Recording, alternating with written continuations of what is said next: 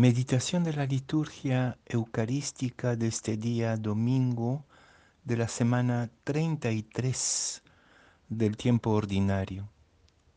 La primera lectura es sacada de la profecía de Malaquías, capítulo 3, versículos 19 a 20a. La segunda lectura de la segunda carta de Pablo a los tesalonicenses, capítulo 3, versículos 7 a 12. Y el Evangelio de Lucas, capítulo 21, capítulo, perdón, capítulo 21, versículos 5 a 19. En aquel tiempo, como algunos hablaban del templo, de lo bellamente adornado que estaba, con piedra de calidad y exvotos, Jesús les dijo, Esto que contemplan, llegarán días en que no quedará piedra sobre piedra que no sea destruida. Ellos le preguntaron, Maestro, ¿cuándo va a ser eso? ¿Y cuál será la señal de que todo eso está para suceder? Él dijo, miren, que nadie les engañe, porque muchos vendrán en mi nombre diciendo, yo soy, o bien está llegando el tiempo. No vayan tras ellos. Cuando oigan noticias de guerras y de revoluciones, no tengan pánico porque es necesario que eso ocurra primero, pero el fin no será enseguida. Entonces les decía, se alzará pueblo contra pueblo y reino contra reino. Habrá grandes terremotos y en diversos países hambres y pestes. Habrá también fenómenos espantosos y grandes signos en el cielo. Pero antes de todo eso, les echarán mano, los perseguirán, entregándolos a las sinagogas y a las cárceles, y haciéndoles comparecer ante reyes y gobernadores por causa de mi nombre. Esto les servirá de ocasión para dar testimonio. Por ello, métanse bien en la cabeza que no tienen que preparar su defensa, porque yo les daré palabras y sabiduría a las que no podrá hacer frente ni contradecir ningún adversario suyo. Y hasta sus padres y parientes y hermanos y amigos los entregarán y matarán a algunos de ustedes y todos los odiarán a causa de mi nombre. Pero ni un cabello de su cabeza perecerá. Con su perseverancia salvarán sus almas.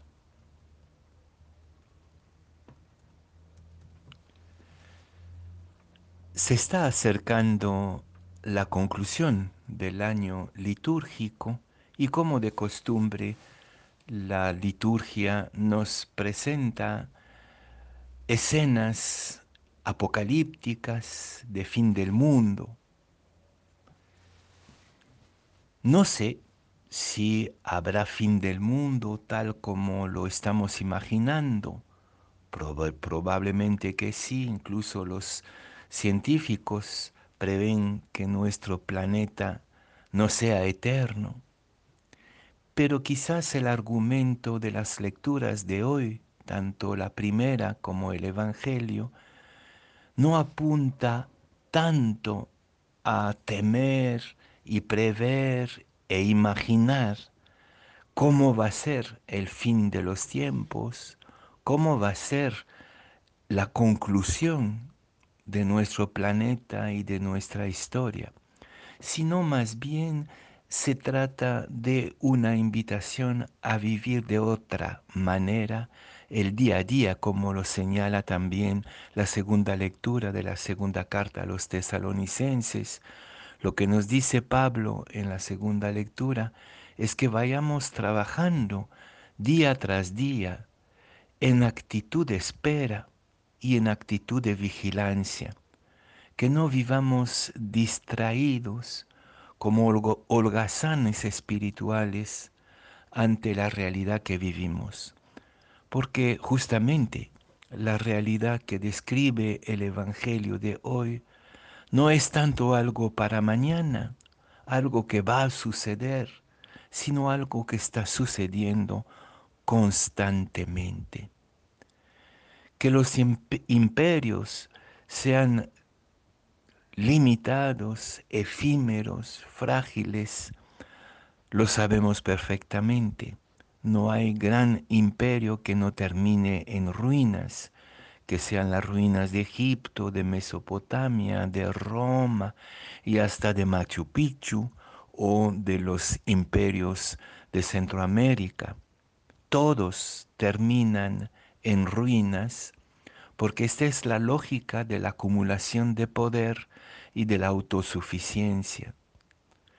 Esto no es propio del final de los tiempos, sino que se trata del ciclo normal de los imperios. Que haya signos en el cielo, guerra y hambrunas, ¿no es acaso lo que estamos viviendo hoy? y lo que se está viviendo siempre desde que los seres humanos han empezado a pelearse desde Caín y Abel. No hay nada nuevo bajo el sol, como diría el eclesiastés. Este Evangelio no describe algo por venir, sino algo que está ocurriendo constantemente. Incluso los signos extraordinarios en el cielo, como dice el Evangelio, son hoy día una preocupación mayor para los terrenos, para los humanos y para los animales y para las plantas, con el desequilibrio ecológico en el cual estamos viviendo por culpa de los abusos de la propia humanidad.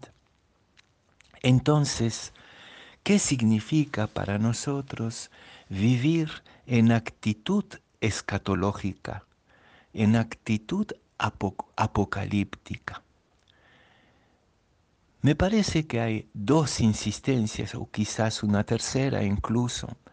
La primera es vivir en la vigilancia, vigilancia, estar despiertos y esta vigilancia supone una enorme libertad. Somos gente profundamente libre por nuestra fe, por lo que nos revela Jesús. Los aparentes signos de los tiempos, contradictorios con nuestras seguridades, no nos pueden afectar. Nuestras ruinas no nos pueden paralizar somos gente liberados, liberadas por el Evangelio. Vivir como gente libre sin preocuparnos de lo que vamos a decir, porque se nos promete que el Espíritu esté, está dentro y en medio de nosotros para poder inspirarnos los actos y las palabras que necesitamos tener frente a la adversidad cotidiana. Y justamente la segunda insistencia del Evangelio es la de vivir en la confianza, que estemos en la confianza, esta confianza que es el fundamento de nuestra libertad. Tener confianza los unos en los otros o en sí mismo puede ser, pero hay que reconocer que hay muchos motivos de desconfianza en este momento y muchos motivos de sentirnos impotentes personalmente, comunitariamente, a nivel global también. Pero la confianza nos viene de la convicción que Dios nos ama y está en medio de nosotros, lo vuelvo a repetir. Esta fuente de nuestra confianza es Él. es el hecho que Él sea el quien riega el corazón, las comunidades y la historia. Pasamos constantemente por pruebas, pero Él es quien da vida, energía a nuestras actividades, pensamientos y relaciones, a condición que consintamos a Él y que nos pongamos todos juntos a trabajar con Él. La tercera invitación de estas lecturas justamente es no lamentarnos, no asustarnos, sino ponernos a trabajar. Que esto suponga oposiciones, persecuciones, esto es evidente, no, no hay nada nuevo en esto que los profetas estén perseguidos, amenazados, acallados, es lo de siempre desde que existe el mundo. Hay que preparar a esto y sin embargo, con la libertad de la gracia, ir adelante. Lo importante es ser hermanos y hermanas que en medio de los tiempos apocalípticos que vivimos den testimonios de esta libertad y de esta confianza activa.